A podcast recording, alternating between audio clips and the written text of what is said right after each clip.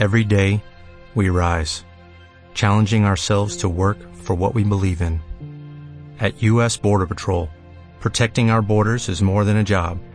It's a calling. Agents answer the call, working together to keep our country and communities safe. If you're ready for a new mission, join U.S. Border Patrol and go beyond. Learn more at cbp.gov/careers. Encuentros, un podcast de la Fundación Telefónica Movistar Colombia. Hola, bienvenidos a un nuevo capítulo de esta comunidad de la Fundación Telefónica Movistar.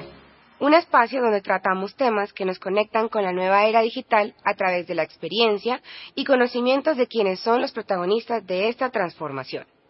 Hoy nos encontramos con Johanna Harker, abogada de la Pontificia Universidad Javeriana de Bogotá. Desde 2011 está vinculada a Guaira Colombia, actualmente como su directora, donde está a cargo de la estrategia que lleva innovación abierta a Telefónica a través de emprendimientos digitales. En el podcast de hoy hablaremos con ella sobre las competencias emprendedoras. En la actualidad se ha generado una tendencia que ha posicionado el concepto del emprendimiento como una opción de desarrollo profesional, pero aún hay muchas zonas grises alrededor de este concepto, y más sobre las implicaciones, habilidades y desafíos relacionados con las competencias que deben tener aquellas personas que quieren incursionar en este modelo. Por eso nos gustaría que seas tú, Johanna, quien nos explique qué es el emprendimiento y qué se debe tener para lograr ser exitoso en esto. Para empezar, ¿puedes decirnos cuáles son las principales competencias emprendedoras que deben tener las personas que buscan tener un emprendimiento? Ok, Julia, muchas gracias por la invitación. Me encanta hablar de este tema y compartir lo que hemos aprendido en estos ocho años trabajando en Guaira y con los emprendedores de Colombia y, del mundo. Mira, definitivamente siempre hemos oído hablar que Colombia es un país de emprendedores, ¿ok? Pero hay diferentes tipos de emprendedores y diferentes tipos de emprendimiento. Yo me atrevería a decir que Colombia tiene esa fama de un país de emprendedores porque durante los años, los últimos años, se hablaba de un emprendimiento por necesidad. Y eran las personas que salían de la universidad, digamos que nosotros nos, nos, escribían nuestro destino, ¿no? Entonces uno tenía que ir al colegio, después salía a la, a la, universidad, estudiaba y después tenía que hacer todo para que fuera contratado por una empresa, preferiblemente obviamente multinacional, y uno empezara a hacer una carrera corporativa. Pero la persona que no lograba conseguir esa carrera, ese puesto en una corporación, pues le tocaba salir a emprender, ¿no? A buscar eh, lo que llaman el rebusque. Entonces, eh, ¿de qué voy a vivir? Entonces tengo que armar un negocio y tengo que inventarme a ver cómo voy a mantenerme a mí y a mi familia. Entonces, en ese sentido, pues Colombia siempre ha sido un país emprendedor. Pero después, hace unos años, hace unos pocos años, empieza a hablarse ya esas tendencias que ya tienen un poco más de desarrollo en el exterior de los startups tecnológicos, de los startups de base tecnológica, de los emprendimientos de alto impacto y empezamos a ver otro tipo de emprendimiento, que es el emprendimiento por convicción. Y eso es lo que está pasando. Digamos que se ha cambiado ese chip en donde el emprendedor no tiene que emprender ya porque simplemente no consiguió un puesto de trabajo, sino emprende porque quiere ser emprendedor, porque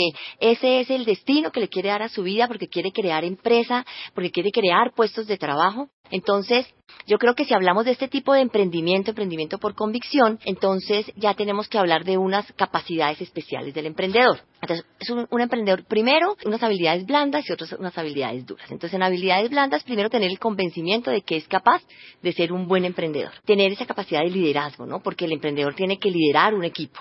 Y ahorita más adelante vamos a hablar de la importancia del equipo emprendedor en el emprendimiento además de tener esa capacidad de liderazgo, tener esa capacidad de pensar con foco, con objetivos claros, objetivos medibles, tiene que tener además la capacidad de trabajar en equipo, eh, y esas son habilidades, son habilidades del siglo XX, XXI, perdón, y que se están empezando a trabajar en los colegios, ¿no? Que antes en mi época, pues eso no le hablaban a uno de liderazgo, ni de trabajo en equipo, ni absolutamente nada de eso.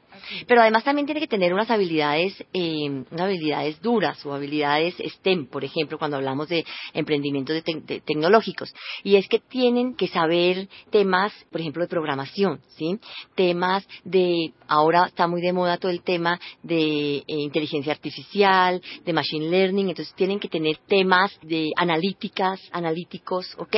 Entonces estamos también impulsando a que la gente, a que los jóvenes empiecen a estudiar ese tipo de carreras porque ese tipo de carreras los van a empoderar mucho más en todo este tema de emprendimiento y si el emprendimiento es digital, pues aún más, ¿ok? Entonces, no quiere decir que el emprendedor puede ser cualquier persona y no tenga que estudiar, no, todo lo contrario, el emprendedor tiene que formarse muy bien para poder ser el líder de un emprendimiento en habilidades blandas y en habilidades duras. Me voy a regresar un poco.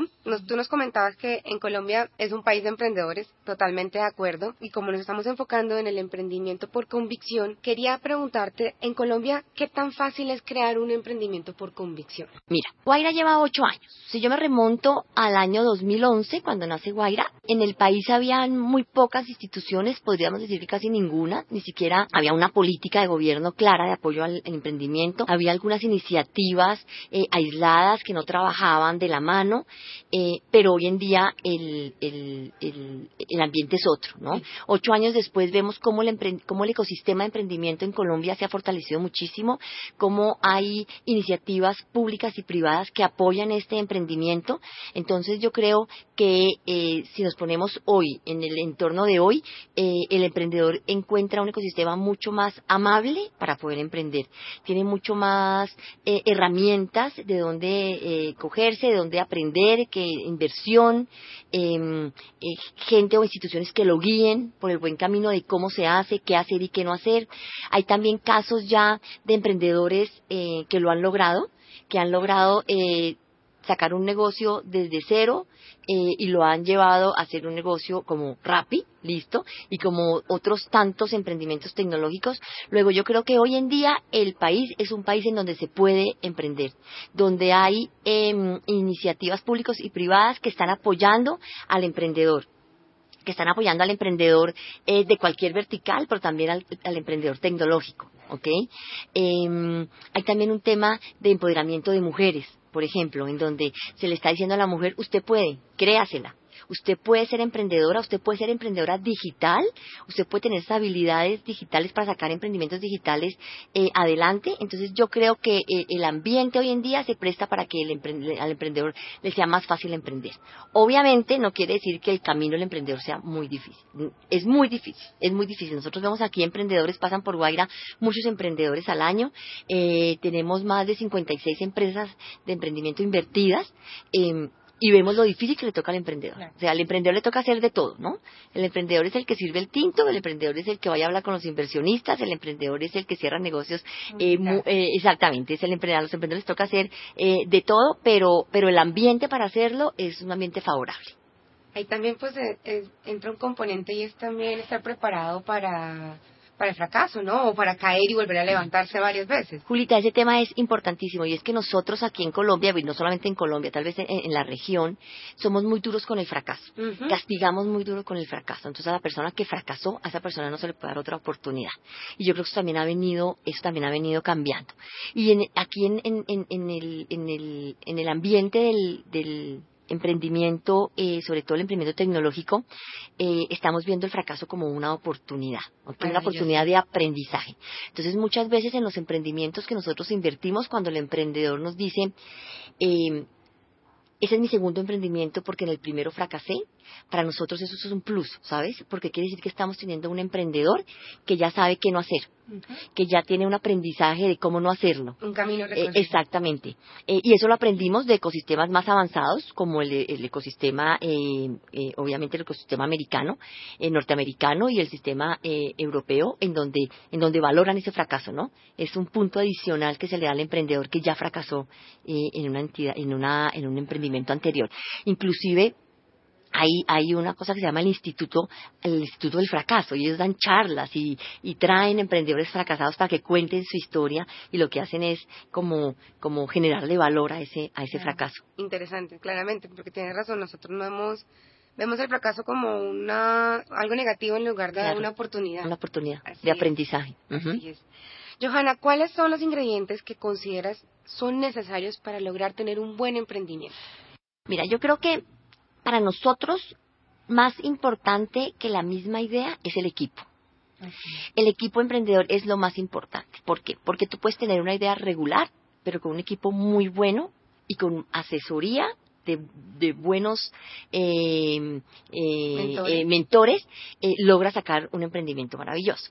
Al contrario, no se, no se logra. Una idea maravillosa con un equipo malito esa no, nunca logra llegar a ser lo que debería ser. Entonces, para nosotros lo más importante es el equipo. ¿Y qué quiere decir el equipo?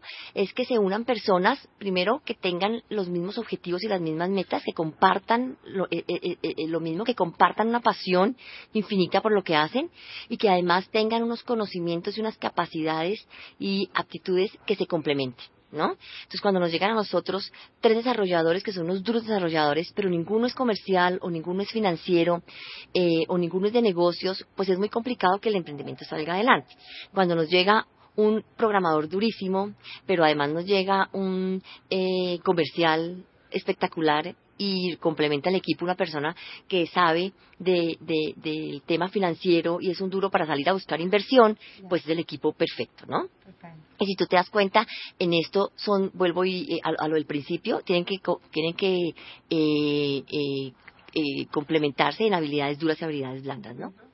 Así es. Obviamente, además del equipo, pues obviamente después viene una idea maravillosa, ¿no? Claro.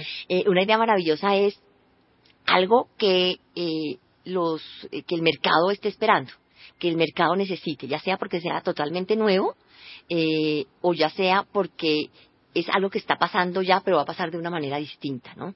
O más rápido, más fácil, más barato, eh, con la ayuda de la tecnología, que va a facilitar la vida de, los usuarios. Entonces, eso también es muy importante, que el emprendedor sepa que su idea va a atender una necesidad real de un mercado porque cuando empezamos con ideas que no atienden necesidades reales, pues es mucho más difícil que la idea pegue, ¿no?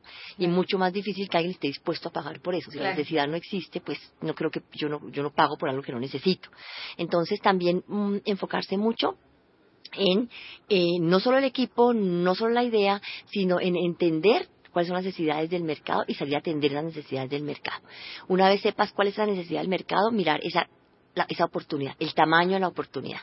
Si esa necesidad la tienen tres personas, pues no nos vayamos por ahí. Pero si esa necesidad la tienen no solamente en Colombia, sino la tienen en los países de la región, pues obviamente es un mercado gigante.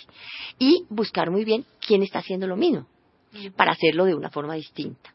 Porque si todos hacemos lo mismo de la misma forma, pues es muy fácil que nos copien y va a haber muchos haciendo lo mismo, ¿ok? Mientras que si tenemos esa salsa secreta que nos diferencia de la competencia, pues vamos a lograr eh, impactar mucho más eh, rápido y más fácil el, mercado. Johanna, ¿cuáles crees que son los principales retos para un emprendedor? Ok, Juli, yo creo que me devuelvo otra vez al tema del equipo, buscar un buen equipo, o sea, tener un buen equipo es un reto muy importante y que el emprendedor tiene que saber asumir, ¿listo? De eso depende que le vaya bien o que le vaya mal. Por otro lado, además de eso, tener mucho foco y compartir con ese equipo el mismo foco, los mismos objetivos. El emprendedor muchas veces quiere hacer muchas cosas y por querer hacer muchas cosas no hace ninguna bien, ¿ok? Entonces, enfocarse, compartir la pasión con la gente de su equipo. Cuando hay gente dentro del equipo más apasionada que otra, eso termina quebrándose y debilitándose. Y eso es un reto muy importante. Y otro reto es saber pedir ayuda, ¿sabes? Y saber pedir ayuda a la persona indicada. Hay muchas personas hoy, cada día el ecosistema se desarrolla más en entidades públicas o privadas que quieren ayudar al emprendedor y en personas que quieren ser mentores porque quieren compartir su experiencia y devolverle un poco a la sociedad lo que la sociedad les ha dado. Entonces, saber buscar esas personas claves es súper importante. Yo creo que otro, otro reto importante también es el emprendedor apasionado, enamorado, pero no terco. Yo creo que llega un momento en que el emprendedor tiene que darse cuenta si sí es o no es una idea que el mercado está aceptando. Hay emprendedores que duran 15 años con la misma idea, pedaleando, empujando, empujando, y no se dan cuenta que efectivamente eso no es lo que necesita el mercado, o eso no es lo que está el usuario o el cliente dispuesto a comprar o a pagar por eso. Entonces sí tiene que tener, tiene que ser enamorado y apasionado, pero con los pies puestos en la tierra y saber decir, esto por aquí no es, tengo que hacer un cambio en, mi modelo o en el emprendimiento o en la solución o en mi equipo, ¿ok? Yo creo que son los retos más importantes. De acuerdo. ¿Hay un único camino para emprender? No, Juli, definitivamente no. Definitivamente aquí nosotros en Guaira encontramos una cantidad de emprendedores de países distintos, eh, con equipos súper variados, con ideas eh, súper variadas, que escogen eh, diferentes caminos y que no importa el camino, pueden llegar a ser exitosos. ¿Listo? Lo que sí tienen que saber es, una vez escogido el camino, es qué van a hacer por ese camino. ¿Sí? Hay emprendedores que emprenden sin necesidad de una aceleradora, por ejemplo, sin asistir a una aceleradora a un proceso de aceleración. Hay otros emprendedores que definitivamente es mucho mejor que vayan a través de una aceleradora o una incubadora que los guíe. Hay emprendedores que escogen determinados tipos tipo de mentores, hay otros emprendedores que no escogen mentores, pero escogen entonces otro tipo de ayuda. Yo creo que el camino no está escrito, ¿no? Como decimos aquí en Guaira, las reglas no están escritas. Yo creo que cada emprendedor puede crear ese camino. Lo importante es, vuelvo y repito, es el foco y la pasión que le pongan a ese camino que van a recorrer. Perfecto. Johanna, por último, me gustaría que nos regalaras un consejo. ¿Qué consejo le darías tú a los jóvenes que tienen el sueño de ser emprendedores o quieren emprender? Ok, yo creo que lo primero es dejar el susto atrás. ¿Listo? Muchos emprendedores o personas que quieren emprender les da mucho susto iniciar ese camino de ser emprendedor porque saben que es duro, porque saben que la cosa no es fácil, pero yo creo que tienen que lanzarse. Y segundo consejo que les doy es que no importa la edad. Muchas veces la gente liga el tema de emprendimiento tecnológico con millennials, ¿no? con, con jóvenes recién salidos de la universidad o del colegio. Y eso es un, eso es un gran error porque yo creo que no hay edad para emprender. y a nosotros aquí en Guaira la realidad nos muestra que los emprendedores emprendedores que tienen un camino recorrido ya de pronto en un trabajo, en una corporación, tienen unas cosas súper valiosas que le pueden aportar al emprendimiento, así como también el joven emprendedor que acaba de salir de la universidad y que tiene toda la pasión y ese enamoramiento de esa, de esa juventud, también tiene cosas maravillosas para aportar a un emprendedor. Entonces, yo creo que no hay una edad límite para emprender, entonces tanto mayores como recién graduados como estudiantes pueden empezar eh, a emprender sin susto. Johanna, muchas gracias por acompañarnos en este podcast. Esperamos que lo hayas disfrutado y que pues nuestro público también lo haya disfrutado. Julita, muchas gracias a ustedes por invitarme y los felicito por esta idea. Yo creo que es lo que tenemos que hacer, inspirar a la gente, mostrarles que eh, aunque el camino es duro, es posible hacerlo y que en Colombia hay un ecosistema que apoya al emprendedor y que cada vez apuesta más por este tema de emprendimiento como motor de desarrollo social y económico. Así es, maravilloso. Gracias. Chao.